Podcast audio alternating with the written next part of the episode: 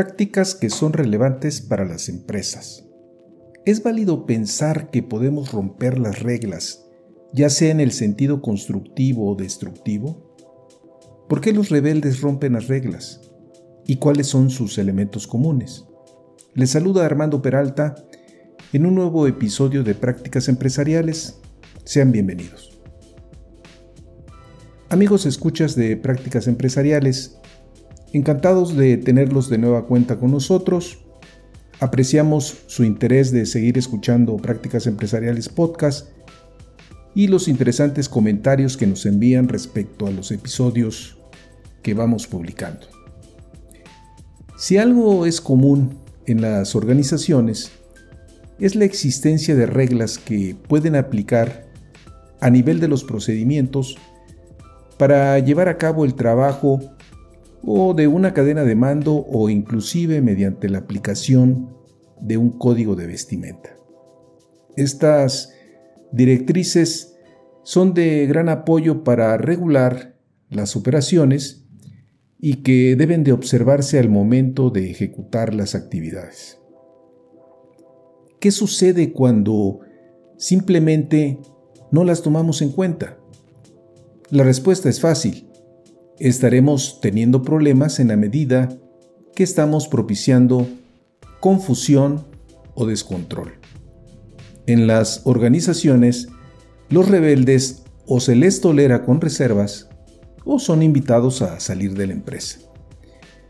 Es como estar viendo un partido de fútbol y de repente salta a la cancha, en pleno partido, un aficionado que quiere abrazar a una de las estrellas.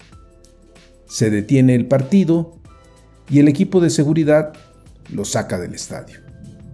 En el episodio de hoy estaremos revisando cuáles son aquellos aspectos que caracterizan a los rebeldes y cuál el aporte que las empresas pueden recibir de parte de ellos. Vayamos al tema, estamos listos y comenzamos. Prácticas Empresariales Podcast. Un espacio dedicado a ti.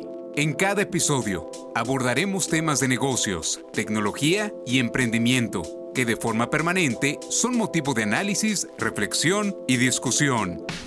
Conectamos con todos aquellos que hoy desarrollan e implementan mejores prácticas empresariales para compartirlas contigo. No olvides que para compartir el conocimiento se requiere de la interacción y de procesos informales de aprendizaje, tales como la conversación, historias y la integración a comunidades. Analizamos cada uno de los temas a la luz de la experiencia y el conocimiento de nuestro conductor e invitados especiales. Esto es Prácticas Empresariales Podcast con Armando Peralta. Comenzamos. Bien, a los rebeldes poco les importa romper las reglas, más aún cuando éstas constituyen una atadura para ellos. Un rebelde cuestiona sus propias creencias y suposiciones, así como las normas establecidas para encontrar formas más creativas y efectivas que permitan realizar un trabajo de mayor trascendencia. Son personas inconformes, pero de manera positiva y constructiva, es decir, no en el sentido negativo de destruir.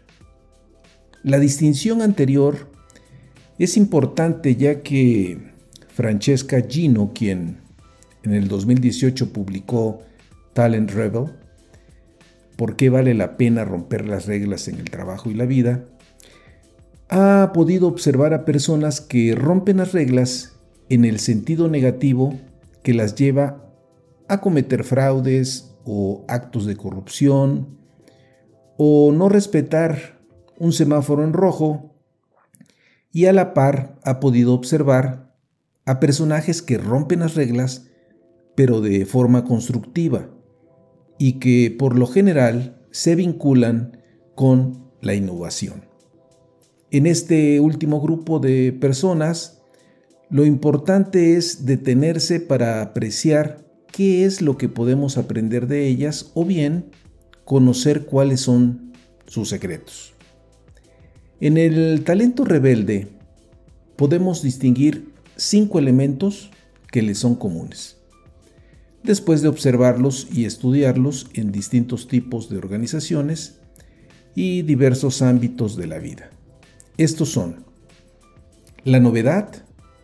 Los rebeldes tienen una clara inclinación por la búsqueda del desafío y lo nuevo, detestando desde luego la rutina. La curiosidad. Los rebeldes los mueve el deseo de saber y conocer las cosas sin tomar las cosas al pie de la letra. La perspectiva. Los rebeldes permanentemente expanden su visión del mundo, estando lejos de adoptar una postura de sentirse seguros.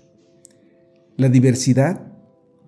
Los rebeldes cuestionan los estereotipos y desafían los roles sociales predeterminados, estando más cerca de lo que parece diferente y la autenticidad, los rebeldes se mantienen abiertos y vulnerables, lo que les permite estar cerca de los demás, admitiendo su humildad. De lo anterior, podemos desprender que revelarse y romper las reglas constituye un enfoque de vida y que puede ser adoptado. Romper las reglas no necesariamente es equivalente a generar problemas, sino más bien puede ser de gran ayuda para avanzar. No obstante, cuando se menciona romper las reglas, por lo general se le asocia con acepciones negativas más que positivas. Romper las reglas se asocia con actos de mala conducta e ilegalidad, como el caso hace no muchos años de Wells Fargo en los Estados Unidos, donde los empleados afectaron los intereses de muchos de sus clientes, o con la multimillonaria estafa de Bernie Madoff de más de 20 mil millones de dólares, que acumuló mediante un esquema Ponzi y que pues simplemente se sumaron. Desde luego, que todos estamos de acuerdo con el castigo que el señor Madoff recibió por parte de las autoridades y las multas a que se hizo acreedor el banco Wells Fargo.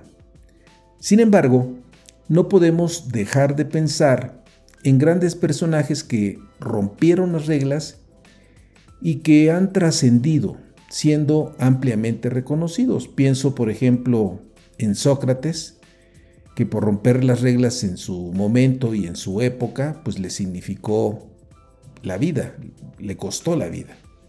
Y el otro caso es Napoleón Bonaparte, por mencionar algunas figuras legendarias. Un ejemplo de romper con las convenciones establecidas fue el roadshow de la oferta pública inicial de Facebook que en mayo del 2012 Mark Zuckerberg encabezó en el Hotel Sheraton en el Times Square Manhattan ante un numeroso público de banqueros e, e, inversores. Llamó mucho la atención la vestimenta informal que portaba Mark y que correspondía a la del típico ingeniero de software. Camiseta gris, sudadera con capucha negra, vaqueros azules y zapatillas negras. Según los analistas que cubrían el evento, era un mensaje hacia los inversores de la importancia que le asignaban al acto, que lo relevante era él. Para otros especialistas era un acto de inmadurez hacia los inversores a quienes les estaba solicitando dinero.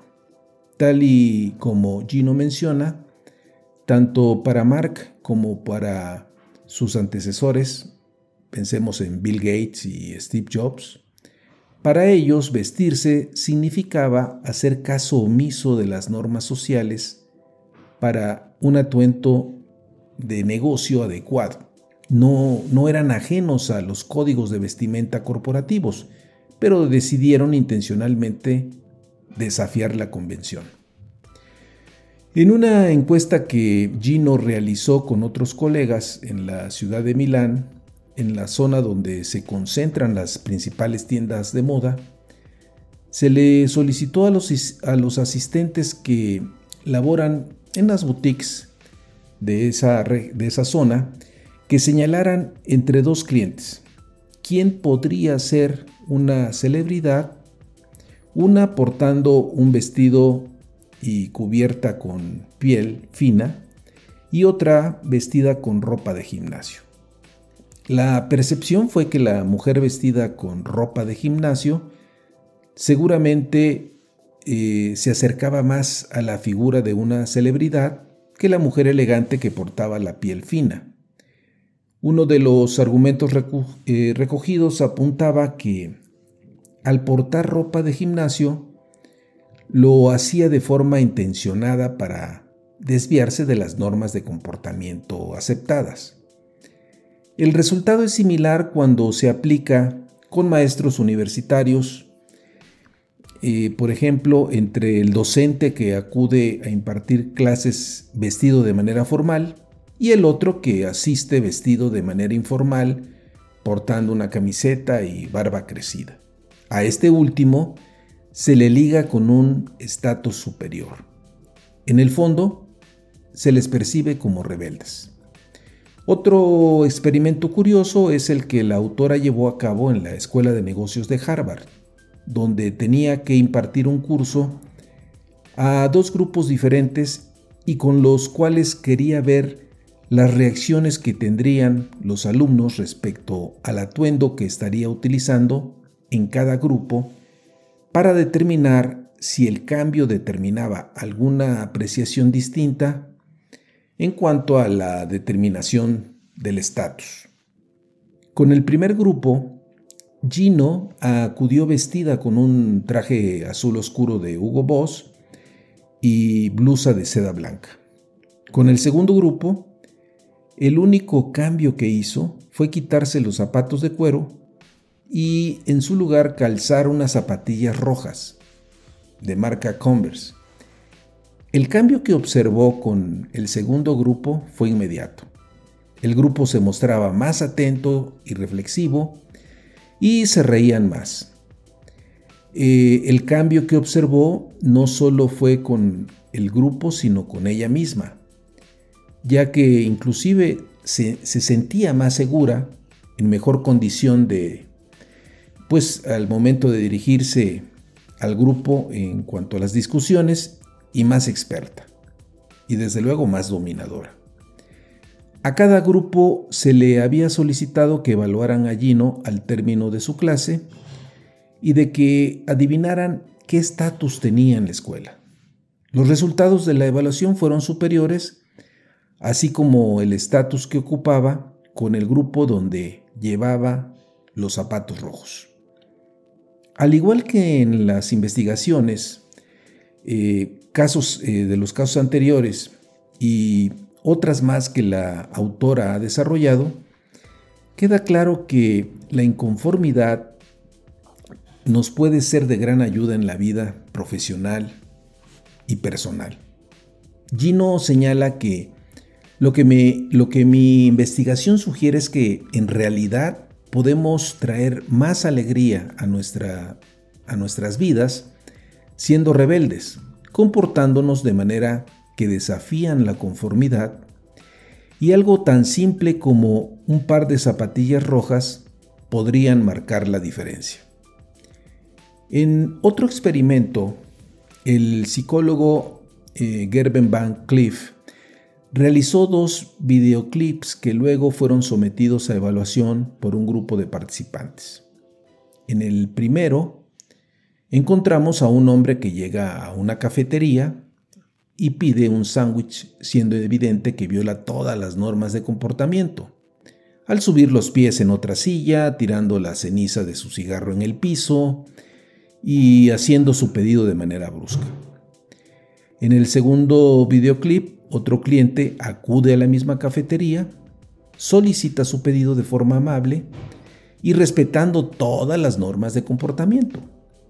Al preguntarle a los participantes cómo evaluaban el comportamiento de ambos comensales, concluían que el primer comensal que viola las normas lo perciben como más poderoso.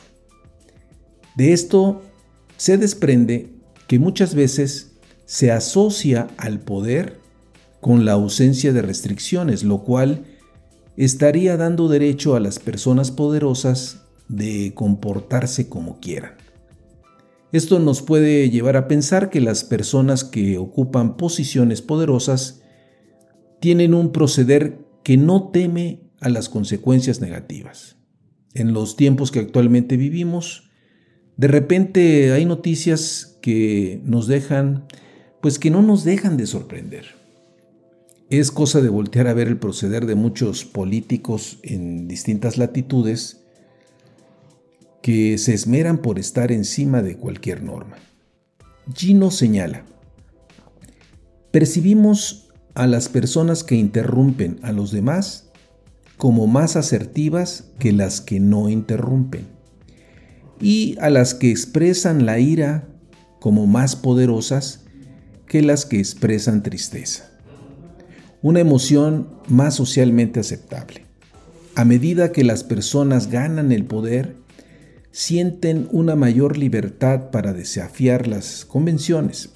Paradójicamente, estas violaciones no pueden socavar su poder, sino que lo aumentan, alimentando así un ciclo autoperpetuante ante el poder y ruptura de reglas que puede ir demasiado lejos, como personas que ya mencionábamos como Bernie Madoff. Por último, vayamos a los ocho principios de liderazgo rebelde que Gino propone. 1. Busca lo nuevo. Es válido mantener nuestros intereses y gustos, los cuales a veces no sabemos a dónde pueden llevarnos. Hay quienes les apasiona la música o los libros o el arte, lo cual podemos transmitir a los demás. Por ejemplo, Gino menciona que cuando Adriano Olivetti tomó las riendas del negocio de la empresa de su padre, amplió en una hora la pausa para almorzar de los trabajadores con el propósito de que ampliaran su bagaje cultural escuchando a filósofos, escritores e intelectuales. Esto respondía a la inquietud que despertaba en Adriano la monotonía que observaba en la fábrica italiana de máquinas de escribir y que después de varias horas de trabajo, los obreros eh, llegaba un momento en que la rutina los envolvía y prácticamente ya no pensaban. Sentía que era responsabilidad de la empresa promover iniciativas culturales que los ayudaran a florecer, además de las recompensas económicas era importante que los empleados encontraran un espacio donde pudieran desarrollar su empatía y curiosidad. Existe una anécdota curiosa que cuando Adriano Olivetti era el CEO, un trabajo fue, digo, un trabajador fue eh, sorprendido a la salida de la fábrica con una bolsa donde llevaba piezas de hierro y herramientas. Otros trabajadores lo acusaron de ladrón y pidieron que lo corrieran. Sin embargo, el empleado se defendió diciendo que llevaba el material para trabajar en un nuevo proyecto de una máquina calculadora y que simplemente eh, dentro de su jornada laboral pues no tenía el tiempo suficiente de hacerlo. Adriano pidió hablar con él y le dio el espacio para que construyera la nueva calculadora eléctrica que fue todo un éxito en el mercado. La famosa Divisuma, que fue altamente redituable para la empresa, y esto posteriormente valió para que el empleado fuese promovido a director técnico. Así como Olivetti se preocupó por abrir espacios a los empleados, podríamos pensar en algo similar con las empresas de Silicon Valley que años después también promovieron un nuevo concepto y diseño del espacio en las oficinas. Tal es el caso de Google o de Apple y que ha sido aplicado por más corporativos. 2. Alentar la disidencia constructiva. Dos datos a destacar. Según la revista Fortune, en un, en un estudio con siete de las 500 empresas más importantes de su clasificación anual, mostraron que los equipos de alta dirección que alcanzan un mayor éxito son aquellas en cuyo seno se promueve el desacuerdo cuando tienen sus reuniones privadas. Es decir, si todos los integrantes del equipo directivo siempre están de acuerdo con los lineamientos que define el CEO, pues es eh, motivo más que suficiente para preocuparse. Escuchar líneas de pensamiento que son discordantes enriquece la discusión y por tanto la toma de decisión. El otro punto a destacar es una vieja historia que se refiere a Alfred Sloan, quien fue CEO de General Motors de 1937 a 1956 y quien después de tener una reunión con el equipo ejecutivo de la compañía para tomar una decisión crítica y de observar de que todos habían llegado a un mismo acuerdo, los invitó a tener una siguiente reunión, pues para que se dieran tiempo de desarrollar desacuerdos y así lograr una mejor perspectiva de la decisión que se estaría tomando. Al igual que el caso anterior, existen muchas historias donde se establece desde un inicio que el desacuerdo será valorado. La decisión crucial que en su momento tomó John F. Kennedy ante la amenaza de los misiles en Cuba estuvo asentada en un análisis y discusión de puntos de vista encontrados. ¿Cuántas veces te ha tocado vivir situaciones de este tipo donde el desacuerdo ha antecedido la toma de decisión? 3. Abre conversaciones, no las cierres. Una buena forma de contribuir y de abrir una conversación es mantenerse abierto donde la comunicación fluya, evitando las conversaciones cerradas. Puede existir disidencia, pero en un marco de respeto, prevaleciendo sobre todo el equipo. La comunicación se da si escuchamos y estamos atentos. Los comentarios positivos abren nuevas conversaciones y conocimientos. Un buen ejemplo es la práctica conocida como plusing, que viene a ser el gerundio de plus y que se ha desarrollado en Pixar.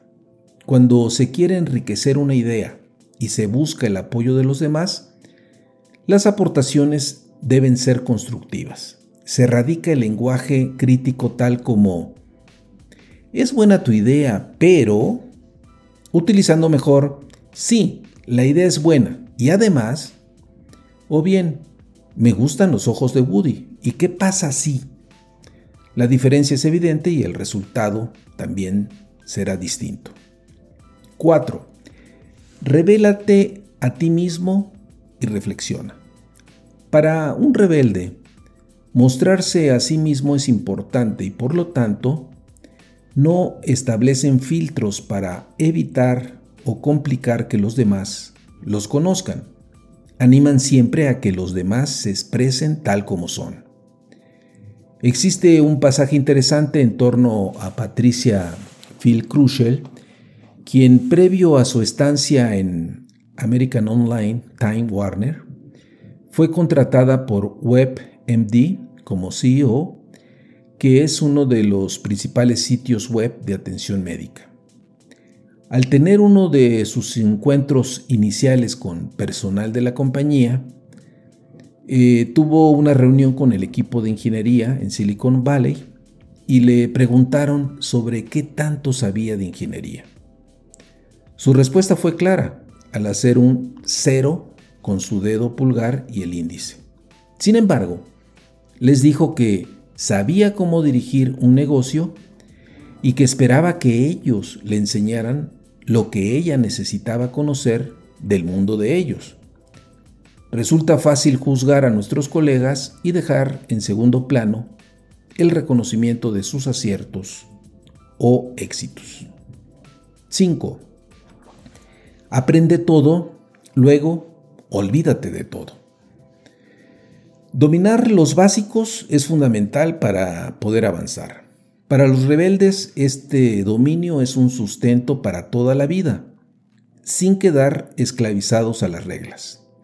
Como todos sabemos, a veces para replantear las cosas necesitamos regresar a los fundamentos y así encontrar nuevas opciones. Uno de los personajes estudiados por Gino, el chef italiano Bottura, señala que si tu deseo es innovar, necesitas sacarlo todo y luego olvidarte de todo.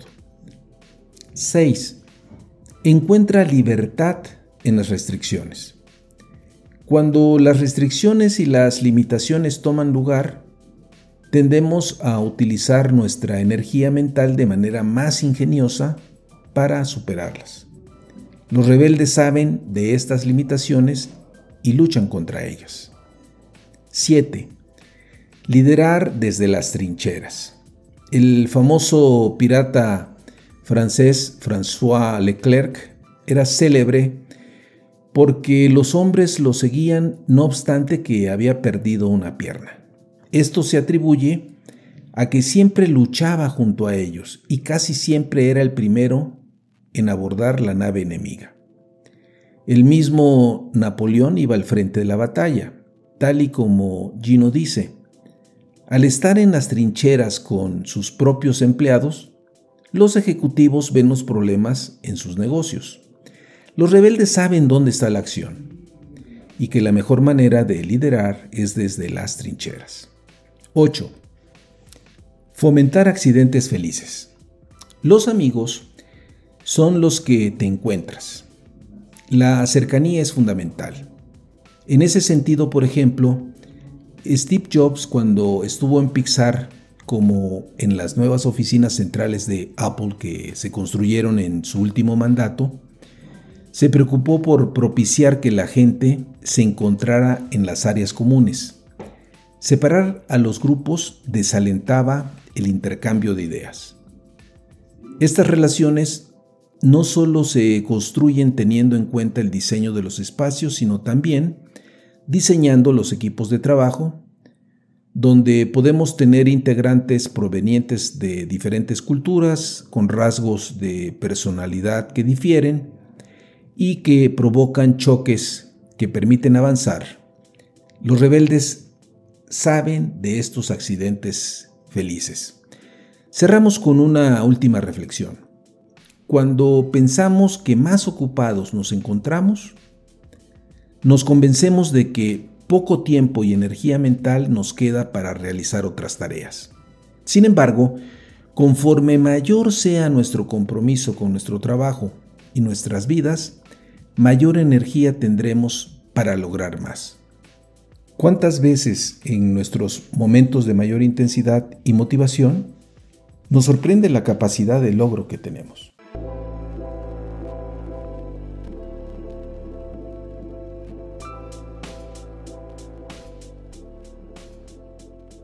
No deja de ser interesante distinguir en nuestras organizaciones que la unanimidad, más que ayudarnos, nos puede significar grandes descalabros por el hecho de que algunos integrantes no fueron capaces de manifestar que disentían con la decisión tomada, reservándose sus puntos de vista en aras de no contrariar al jefe o al grupo en general. Esta es una postura dañina y poco asertiva. Busquemos abrir la comunicación y estemos dispuestos a escuchar a todos. Contar con la participación de rebeldes puede ser un gran aporte. Por último, queridos amigos de la audiencia, soy Armando Peralta y no olviden si tienen interés en enviarnos algún mensaje, lo pueden hacer en la siguiente cuenta de correo, prácticasempresarialespodcast.com o bien si les ha gustado este podcast, hagan clic en seguir. Nos escuchamos en el siguiente episodio.